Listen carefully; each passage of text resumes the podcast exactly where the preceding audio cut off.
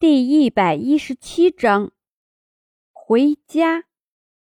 六皇子来到人群中，看着面前的轿子，装作若无其事的样子问道：“怎么回事？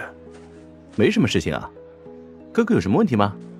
七皇子突然从轿子后面走出来，这让六皇子心中一惊，这是怎么回事？没射中，但是表面上不动声色。只是微微笑了笑，没有什么，只是有点担心弟弟而已。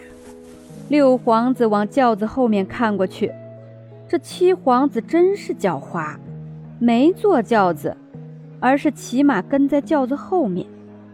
弟弟在这里，那轿子里面的是谁？六皇子猜测，怎么也要伤到一个人吧？七皇子笑了笑，里面没有人啊，我这是糊弄刺客的。好像是早就有了预感一样，七皇子竟然能够猜得到六皇子会这么做。弟弟实在是聪明，只怕刺客要扫兴了。其实最扫兴的就属六皇子自己了。七皇子回来的路上，他没动手，就是为了让七皇子放松警惕，在这一刻一举击杀。可偏偏被七皇子躲过了。眼下平安回到皇城。被立为太子是迟早的事儿，一旦七皇子成了太子，第一个要对付的就是他。我估计那个刺客要气得不行了。七皇子不怀好意的看着六皇子，哥哥，你说是不是？六皇子脸色僵硬，抱着怀中的人一直没有松手。是啊。当张洛尘发现七皇子竟然还活着的时候。他觉得七皇子一定是安排了人在六皇子的身边，要不然他怎么能算到自己会被刺杀？六皇子，我们回去吧，感觉有点累了。这一路上都是六皇子抱着张洛尘，他根本没有走路。可看着张洛尘脸上的表情，让六皇子一点脾气都没有。走吧，恭送哥哥嫂嫂。七皇子行了个礼。这一劫算是躲过去了。当张逸晨和秦洛风回到秦府的时候，妾母他们一堆人围着两人。听说逸晨你吃人肉了，是的吗？要不是传闻张逸晨吃人肉，估计蛮族那边不会撤军。张逸晨嘿嘿一笑，嘿嘿，你们说呢？说着舔舔嘴唇，但是此刻想起来包子里有牙齿的事儿。不由脸色一变，切莫看到张逸晨脸色都变了，猜想是不是因为人肉不好吃，所以才会露出这样的神情。我猜你吃了。张逸晨猥琐的一笑，哼，那还得了？吃人肉，别人又不是唐僧。要真的是唐僧肉，可以考虑考虑。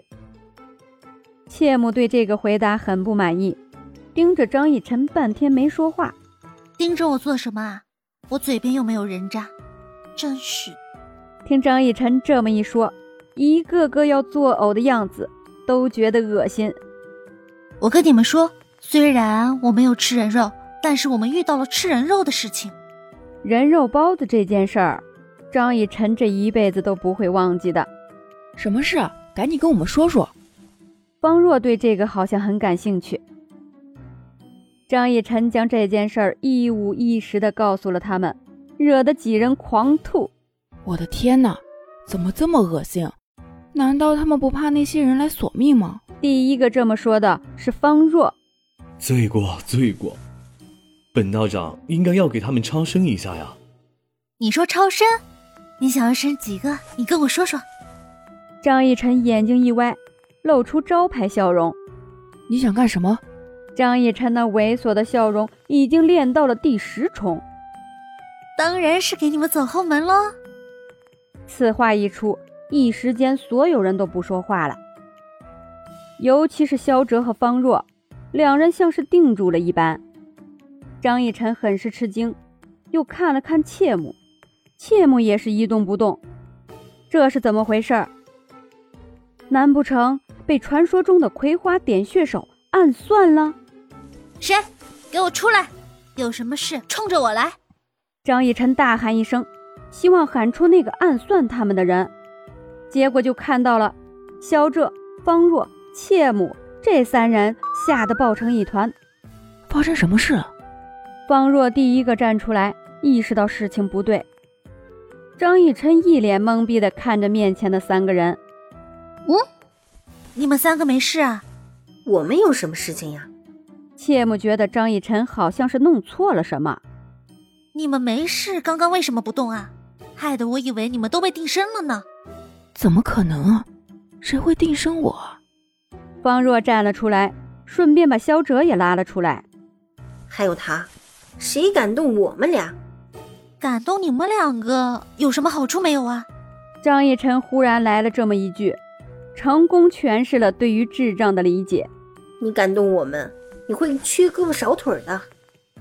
切木一只手放在自己的胸前，另一只手放在了张逸晨的胸口。我的心和你的心是一起的。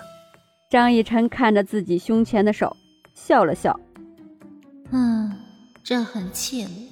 趁机袭胸是吗？嘿嘿，真是巧了，我的心和你的心也是一起的。张逸晨的手摸上了切木的胸口，两人相视一笑，都露出来老司机一般的笑容。师傅，秦三变突然的一声大叫，张逸晨和切木两人吓了一跳。